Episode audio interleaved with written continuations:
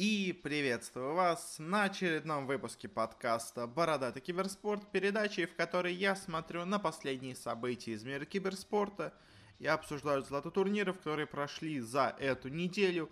У нас, как и в прошлый раз, очень-очень мало всего происходит, ну, точнее, как очень мало всего заканчивается. У нас идет парочка интересных турниров, но они все в процессе. Это у нас отборочные на Blast Premier, это у нас сейчас квалификации на major турнир по Dota 2. Но по новой нашей, скажем так, политике в подкасте мы обсуждаем только уже готовые результаты. Поэтому какие-то мои мысли по ходу, какие-то прогнозы можете посмотреть в телеграм-канале. Я там делал свои прогнозы превью на, собственно говоря, группы отборочные. Сейчас скоро, завтра будет уже пост о моих прогнозах э, на плей-офф, о мыслях по групповому этапу. Э, ну а сейчас мы перейдем к тому, что у нас был на этой неделе. У нас есть парочка новостей. К сожалению, только одна большая тема, которую стоит обсудить. Ну и два турнира тоже довольно маленьких, поэтому, ну, к сожалению, по контенту на этот раз у нас получается не густо, но что поделать, к сожалению, в начале года не очень много всего происходит. Все вот находится в таком, знаете, ожидании того, что скоро у нас начнется. А начнется у нас скоро очень-очень много всего крутого. Ну а пока обходимся такими полуподкастами, довольно маленькими и коротенькими. Ну что ж, приступаем к делу. И для начала короткие новости. Первая у нас новость. Стало известно о том, что организация Face Clan получила очень неплохие инвестиции, причем не от какого-то финансового фонда и какой-то группы инвесторов, а от одного конкретного инвестора, от канадского банка Canaccord Genuity. А, они от них получили 22,7 миллиона долларов, а, и, собственно говоря, довольно неплохая, довольно большая инвестиция – она сейчас выглядит в виде займа, но в будущем, собственно говоря, по условиям, когда повысится э, стоимость фейс-кланов до где-то 220 миллионов долларов, э, то банк себе получит э, не возврат средств, а получит себе долю в организации. Естественно, ее уже, наверное, сможет продать за большую цену, чем то, что он инвестировал в начале. В общем, такая, вроде, с одной стороны, сделка выгодна именно для самого банка, скорее всего, а с другой стороны, и деньги в целом неплохие. Фейсклан может, знаете, что-то интересное придумать. Фейсклан вообще довольно хорошая организация. У нее есть много фанатов, много болельщиков. Организа... Составы, точнее, не самые мощные, но вот именно база фанатов у них большая. Поэтому, ну, просто такая интересная сделка. Опять вливаются еще больше денег в киберспорт. Следующая у нас новость довольно странная, но при том какой-то смысл в ней есть. Стало известно о том, что бразильская организация Pain Gaming – заключила соглашение с довольно таким странным спонсором, которым стало приложение Tinder для знакомства. А, и, собственно говоря, будут они там какие-то разыгрывать специальные подписки и все такое. Но тут на самом деле другой интересный вопрос в том, что в целом, наверное, на самом деле более-менее аудитория киберспорта и вот этих приложений по знакомству наверное, более-менее совпадает. То есть, конечно, туда и больше, скажем так, более взрослая аудитория, наверное, больше идет но и в целом киберспорт тоже не всегда смотрит только молодежь. Эм, ну а так, в целом, наверное, ключевая аудитория примерно совпадает, поэтому, наверное, даже какую-то выгоду от этого получит у нас, собственно говоря, Tinder. Э, ну и также еще это их выход на такой бразильский рынок. У них уже до этого было соглашение с Mibor, с организацией Immortals, а теперь они пошли к другой бразильской организации. Видимо, этот регион им довольно-таки интересен. Следующая у нас новость, которая могла бы быть довольно большой новостью, если бы мы что-то о ней узнали побольше. Э, ну а пока она, к сожалению, только короткая. Что стало известно? Стало известно о том, что Максим Маслов, э, генеральный директор Epic Sports Events, покидает, собственно говоря, эту организацию э, и больше не будет работать над организацией эпицентров и других соревнований, которые у нас организовывали Epic Sports Events. И, собственно говоря, интересно, чем это вызвано, кто будет на его месте и почему вообще это произошло потому что, ну, то есть, казалось бы, ничего такого прям совсем плохого у них не происходило. Наоборот, увеличивался сейчас, увеличилась важность эпицентров, потому что, собственно говоря, вот с вот этой запуском вот этой лиги, наоборот, стало больше внимания к турнирам, которые они организуют, и почему они в этот момент увольняют человека, не очень понятно. Я подозреваю, что, возможно, это как-то связано с новым генеральным менеджером Virtus.pro, но, опять-таки, ничего гарантировать не могу. Возможно, и просто деньги, скажем так, идут не очень хорошо с эпицентров, поэтому они ее уволили, собственно говоря. Человек, который был за них ответственен, и теперь возьмут себе нового человека, но, если честно, я сомневаюсь, что что-то большее можно заработать с эпицентров. Он и так уже, мне кажется, делал все, что можно. Ну и в целом, как все говорят, человек э, хороший, как бы, ну, то есть, может, конечно, не все решения у него были правильные, но как организатор он довольно неплохо, эпицентры при нем получались довольно хорошие, конечно, не настолько крутые, каким были первые эпицентры, но там просто и бюджет выделялся нереальный, когда вот бюджет был более ограниченный, он, мне кажется, выжимал максимум из того, что можно было сделать, ну а теперь он уходит, непонятно куда он уходит, непонятно кто будет вместо него, что будет с эпицентрами, с Epic Sports Events. В общем, все это непонятно, поэтому, к сожалению, пока вот так коротенько. Ну и на этом заканчиваем с этой новостью. Перейдем к другой новости, которая тоже могла бы быть побольше новостью, но опять, типа, не сказать особо нечего. Э, потому что что стало известно? Стало известно о том, что Blizzard собственно говоря, отказались от русскоязычной трансляции Overwatch лиги.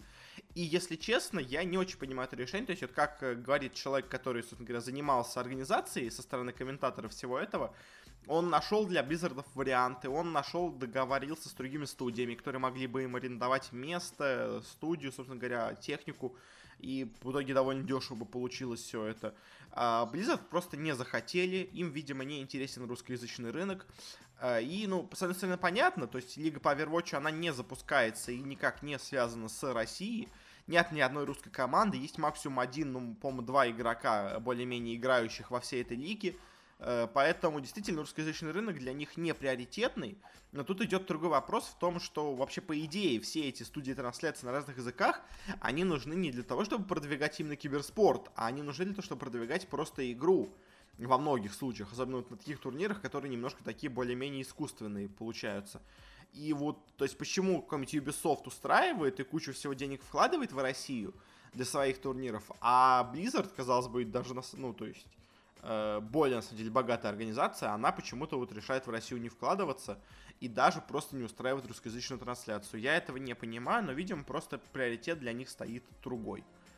А, ну и, собственно говоря, на этом мы заканчиваем с такими бизнес-новостями, перейдем к, к коротенько о разных решафлах. Для начала продолжим тему с Virtus.pro, стал известен полностью их состав. А, у них теперь на позицию керри пришел, собственно говоря, Куман, у них не получилось кстати, взять ГПК, об этом мы сейчас в следующей новости поговорим. И в целом у них теперь какой состав? У них теперь состав Куман, One, Resolution, Заяц, Соло, мы уже по играм, которые у них были, видим, что, в принципе, играют они хорошо. Э, ну и до начала этого я тоже говорил в целом у всех в телеграм-канале, что состав выглядит неплохо. Ну, то есть, смотрите, замена, кого у нас была? Замена сейва на Зайца. Это определенно плюс. Это более сильный игрок, плюс к тому же более опытный в плане управления командой, лидерства и всего такого. А замена Эпилептик Кида на Кумана, ну тут, конечно, не так все очевидно, но как минимум, мне кажется, замена не сильно хуже. То есть, может быть, конечно, да, он немножко слабее Эпилептик Кида в теории, но он более опытен в чем-то. То есть, поэтому, в принципе, замена Эпилептик Кида на Кумана более-менее то же самое получается. Э, Заяц на сейф, сейф на Зайца это усиление, поэтому в целом состав Virtus.pro стал сильнее. Э, ну и, собственно говоря, особо про него больше сказать нечего, играют пока они нормально. А вот следующая новость, это на самом деле много более интересная вещь, потому что стало известно о том, что Гамбит перевели в запас, собственно говоря, ГПК, которого к себе хотели забрать Virtus.pro. И, собственно говоря, почему они его туда перевели? Потому что он, собственно говоря, захотел перейти в Virtus.pro. Ему сказали, нет, мы тебе не разрешаем. Он сказал, тогда я с вами не еду на буткемп. За что его, условно говоря, наказали и перевели в запас. Теперь вместо него на позиции мидера у них будет играть FN, а сам ГПК пока что сидит на замене, но непонятно, что с ним будет в будущем. В целом есть несколько вариантов, что с ним может быть. Самый, наверное, вероятное, то, что его через пару месяцев все-таки продадут в Virtus.pro, э, сделав им такой, скажем, немножко урок и на пару месяцев его подержав на скамейке. Другой вариант, что его будут держать на скамейке до самого конца контракта, после чего он уже, скорее всего, куда-то перейдет. Уже не факт, что Virtus.pro, потому что они уже, наверное, как вот другого себе найдут за это время. Но только если у них все не будет совсем плохо, тогда они снова к нему обратятся. И самый, наверное, маловероятный вариант, что он через вот э, пару месяцев вернется снова в состав гамбитов и будет играть, как будто все было нормально.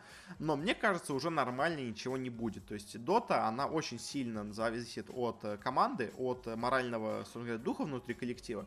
Если человек уже перед вами всеми сказал, что вы мне не нужны, я хочу перейти в другую команду, то это немножко подрывает, скажем так, доверие и отношение к игроку. Поэтому я думаю, ГПК в гамбитах мы вряд ли увидим, хотя, конечно, все возможно. Э, но мне кажется, скорее всего, самый вероятный вариант это, что он скоро, ну, может, через пару месяцев перейдет в Virtus.pro. То есть, может, еще одну его квалификацию поддержат, а потом все-таки отпустят. Потому что, ну, все-таки Гамбит, понятно, что они не хотят его отпускать, но и у себя его тоже держать уже как это особо не получается, как по мне. Э, ну и следующая новость, в принципе, тоже немного связана с составом Virtus.pro. потому что Дэнди объявил свою новую организацию и объявил состав, с которым она будет играть. Они уже проиграли квалификации, поэтому непонятно, насколько долго, конечно, эта организация просуществует. Потому что, как я понял, по своей структуре она очень похожа на бывших Панга. Ну и, по сути дела, это и есть те, те же самые Pango, просто теперь э, не под, э, скажем так, крылом Winstrike -а, а под крылом э, денег, скажем так, от Дэнди. То есть там тот же самый бэтплей на генеральном менеджере, многие другие люди, которые там были, у них теперь тоже здесь. В общем, это такая э, Pango 2.0, условно можно сказать, и она тоже не очень хорошо уступает. То у них в составе, у них carry, Пио, на mid -у Дэнди, в offlane -е Гостик и на support -ах Кингер и Леброн. В целом, состав выглядит нормально, опять-таки, такой состав ветеранов, который, ну, непонятно, чего особо от него ждать. В целом, по играм, которые мы видели, они играют так себе, но более, ну, то есть как, они играют нормально, но ничего выдающегося они не показывают. Как потом сказал Дэнди в интервью, что они уже играли на буткемпе, уже у них, собственно говоря, э, была медиа-активность, они уже сняли интервьюшки, сняли все анонсы, фотографии с другим керри игроком, а именно с Куманом, э, который уже у них был, собственно говоря, жил в, на Тимхаусе, но тут неожиданно ему позвонили из Virtus.pro, видимо, те не смогли договориться с ГПК и решили предложить, собственно говоря, все Куману. Тот еще не успел подписать контракт с B8, с организацией Дэнди, и по итогу быстренько взял и свалил э, к Virtus.pro, по целому понять можно, и, наверное, даже тут особо никто, ну, большие претензии к нему не предъявляет, у него не было контракта, он так еще был на договоренностях, плюс организация довольно сомнительная, с которой он ушел, вот это B8. Э, ну и так по итогу получилось, что они резко себе взяли нового игрока. Конечно, сыграло им в минус. Но, если честно, я думаю, что и так, и так они вряд ли бы смогли пройти квалификации. Э, ну и последняя у нас замена, последняя короткая новость. Стало известно о замене в составе ПСЖ LGD. Э, потому что они себе, скажем так, сделали рокировочку с совершенно никак не связанной с ПСЖ LGD организацией Э, и они, собственно говоря, что сделали? Ами из PSG LGD отправляется в Сидек, а из Сидеков в основной состав отправляется Ахжит на позицию Керри. И в целом, если честно, мне этот трансфер очень-очень нравится. То есть многие их критикуют, говорят, зачем вы убрали Ами, хороший игрок был и все такое.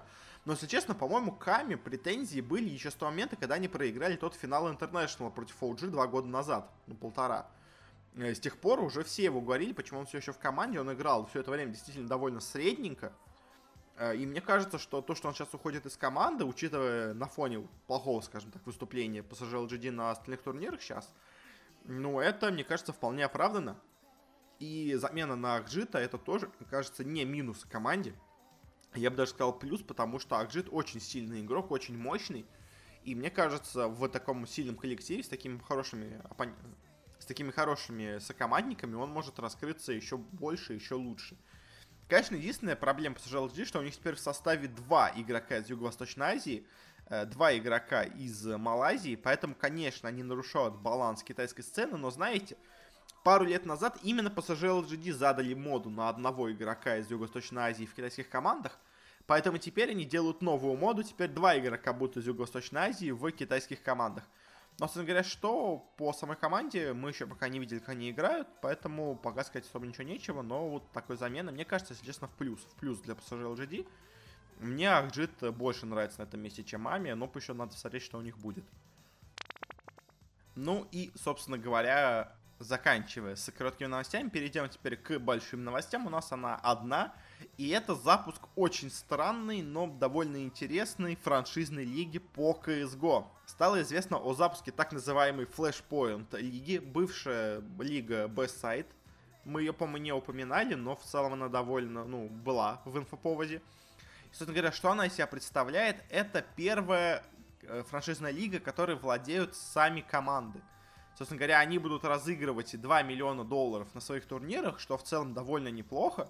Потому что, ну, скажем, major турнира, они разыгрывают 1 миллион долларов. То есть, получается, а эта лига разыгрывает, ну, то есть, получается, за год столько сколько разыгрывают major турниры. То есть, по призовым, как бы, лига очень-очень неплохая, но, конечно, проблема возникает с командами. Потому что сейчас, собственно говоря, какие у нас клубы уже владеют долей в этой лиге. Э, Еще не все, конечно, финальные клубы известны, но вот эти клубы уже точно будут в этой лиге навсегда. Это у нас команда Мибор. Это у нас Overactive Media, владельцы Mad Lions, бывших, э, собственно говоря, Splice. Это у нас Cloud9, это у нас Generation G, это у нас Dignitas и это у нас Contact Gaming. А, и вот эти организации, как бы, как мы видим по всем этим составам, что это все такие составы tier-2, tier-3 уровня. То есть никакой серьезной большой организации среди них нет. Самая серьезная здесь это Cloud9, но и они подписали себе довольно такой странный состав, поэтому, ну, особо чего-то серьезного об этой лиге говорить, ну, я, если честно, не могу. Э, поэтому пока все это выглядит довольно странно. Э, Еще также со-владельцем, но таким довольно маленьким, является Faceit, который будет организовывать для них, собственно говоря, инфраструктуру лиги. Э, ну а сейчас они еще ищут себе новых партнеров. И, конечно, в целом все это выглядит довольно интересно. То есть это будет такая большая долгоиграющая лига. Это понятно, что это не короткий проект, это такой проект больше на какое-то будущее, на развитие. Э, и поэтому здесь не самые сейчас на данный момент сильные команды. То есть они надеются, что в будущем эти все организации вырастут. Ну или просто продадут свой слот другой организации. И в целом, наверное, да, это выглядит довольно как интересная лига, но главная для меня проблема э, в том, что в них нету ни одного известного имени, ни одной большой крупной команды. Поэтому, если честно, есть такое подозрение, что она может закрыться уже на первой же лиге, на первом же сезоне, просто потому что слишком мало будет аудитории конкретно вот этим командам. То есть будет тут хоть одна какая-то мощная команда, какие-нибудь Vitality, Fnatic, Na'Vi, Astralis, я не знаю, Mouse Sports, кто-нибудь из них тут будет, уже будет намного популярнее лига. А вот в текущем виде, ну, если честно, я не очень понимаю, для кого это все сделано я не верю в какой-то успех и дальнейшее развитие всего этого, но, конечно, посмотрим. Если у них есть хорошие какие-то спонсоры, у которых есть большая финансовая подушка, которые готовы вкладывать деньги на развитие где-нибудь на 3 года вперед, то, может быть, тогда, конечно, что-то поменяется. А пока, пока выглядит довольно странно. Ну и, собственно говоря, на этом мы заканчиваем с нашими новостями и поговорим быстренько о двух небольших турнирах, которые у нас были на этой неделе. Начнем с турнира по FIFA не самая для нас привычная дисциплина. Э, проходил у нас клубный чемпионат мира 2020 года, разыграли на нем 100 тысяч долларов, довольно мало. Кстати говоря, о FIFA, ну мы в конце скажем, у нас на этой неделе должен выйти спецвыпуск, посвященный разным дисциплинам, и там -то, в том числе есть FIFA. FIFA, к сожалению или к счастью, я не знаю, для меня, к счастью, не очень высоко в этом рейтинге, во второй, по-моему, половине нашего рейтинга. А, но об этом вы узнаете уже ближе к, собственно говоря, выходным, когда выйдет наш спецвыпуск. А пока вернемся к чемпионату мира клубному по FIFA. У нас здесь, опять-таки, интересно продолжается формат с тем, что играют э, клубы, ну, игроки то на PlayStation, то на Xbox. У нас здесь был смесь и реальных спортивных клубов, и игроков вот каких-то спортивных организаций, и просто что-то не очень известное, видимо, какие-то полумиксы, полу какие-то мелкие организации. Кто тут был из футбольных клубов? У нас здесь было Рома. У нас здесь был, я вот не знаю, Боруссия eSport связано ли она с Боруссией, ну, предположим, что связано. Э, ФК Австрия Вена, э, клуб футбольный. Футбольный клуб Манчестер Сити. Футбольный клуб Олимпик Лион. Э, футбольный клуб Спортинг. И футбольный клуб Базель представляли тут свои команды. От таких известных киберспортивных организаций у нас здесь были Фейз, у нас тут были Fnatic, у нас здесь были Complexity, и, наверное, более-менее все. Ну, то есть есть еще какие-то такие локальные организации, там э, Мкерсы из Италии, Мовистары из Испании, но это все такое довольно очень локальное. В принципе, из известных команд тут больше особо никого и нету.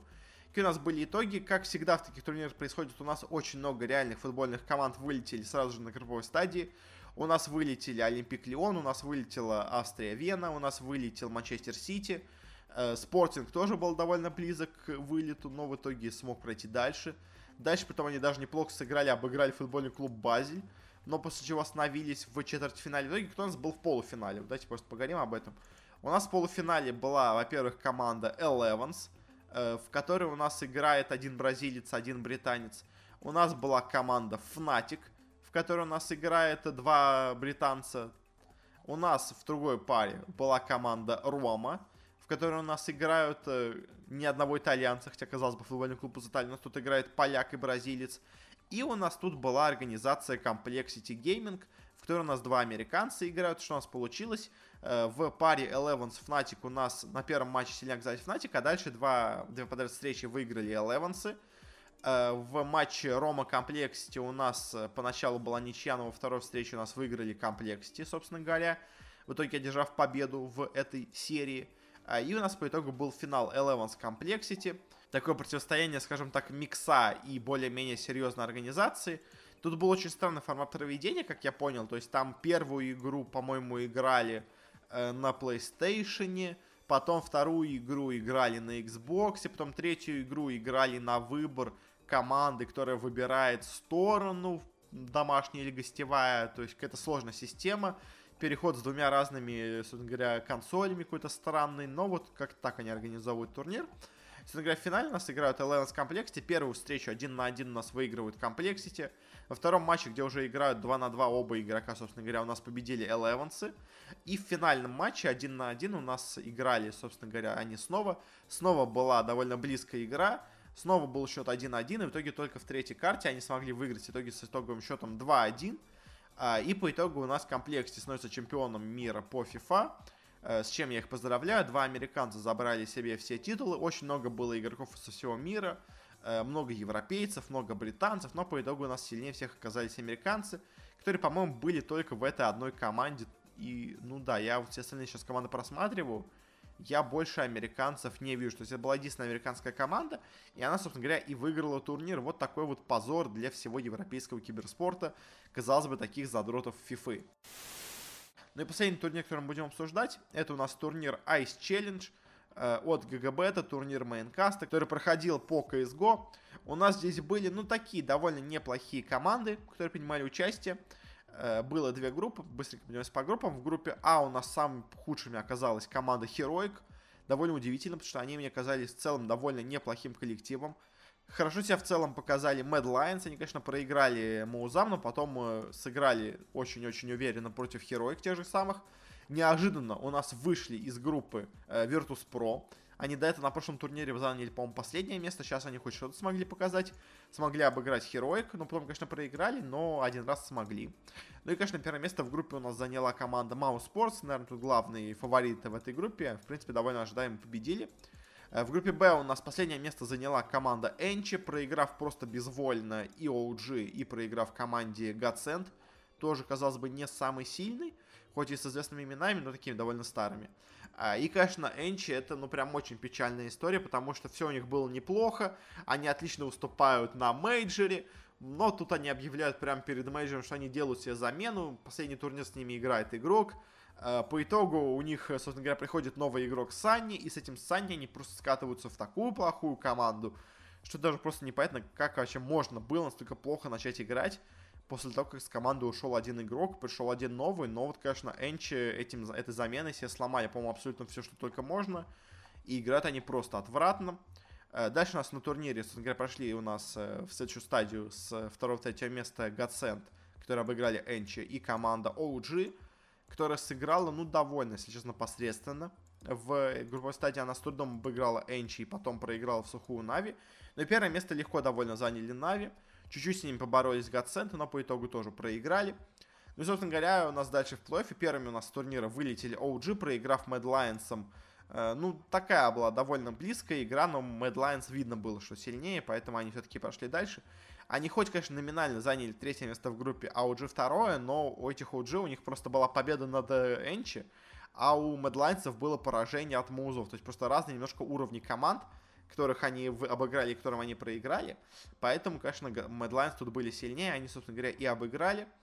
В другой нас паре играли Godsend и Virtus.pro. Тут я уже не был настолько уверен в победе Godsendов. Э, но по итогу у нас Virtus.pro показали довольно плохую игру.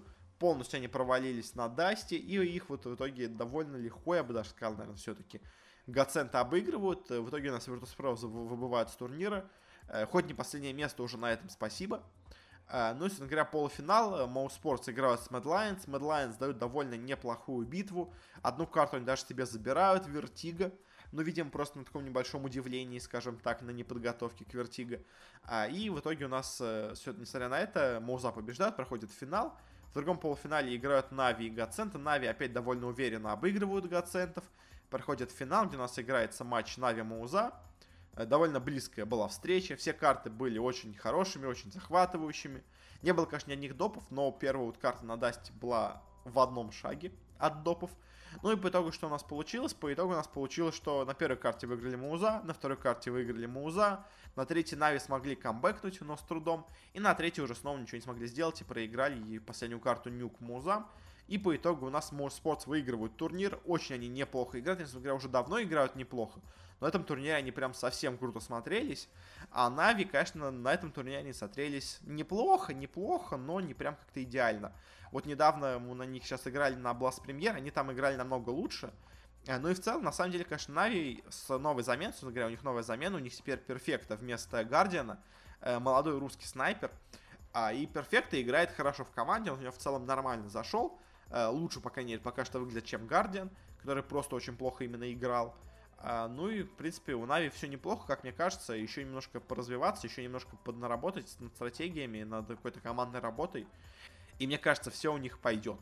Собственно говоря, на этом мы, наверное, закончим наш выпуск подкаста. Больше, чтобы ничего интересного на этой неделе, по-моему, не было. Может быть, конечно, что-то пропустил, но такое иногда случается. Но, собственно говоря, спасибо всем, кто слушал наш подкаст. Подписывайтесь на него, где бы вы его не слушали, в iTunes, ВКонтакте, на Кастбоксе, Google подкасты, мы почти везде, где можно, выходим. Ну и также не забывайте, что у нас есть телеграм-канал, на котором я каждый день что-то интересное пишу, какие-то свои прогнозы, мысли по турнирам, которые находятся в каком-то процессе. Ну и также, если у вас есть какие-то пожелания, советы, что стоит сделать лучше, что стоит изменить, то пишите обо всем этом нам или в Твиттере, или в группу ВКонтакте. Ссылочки на все, что я сказал, есть в описании. Ну и еще раз всем спасибо за прослушивание и до встречи на следующей неделе.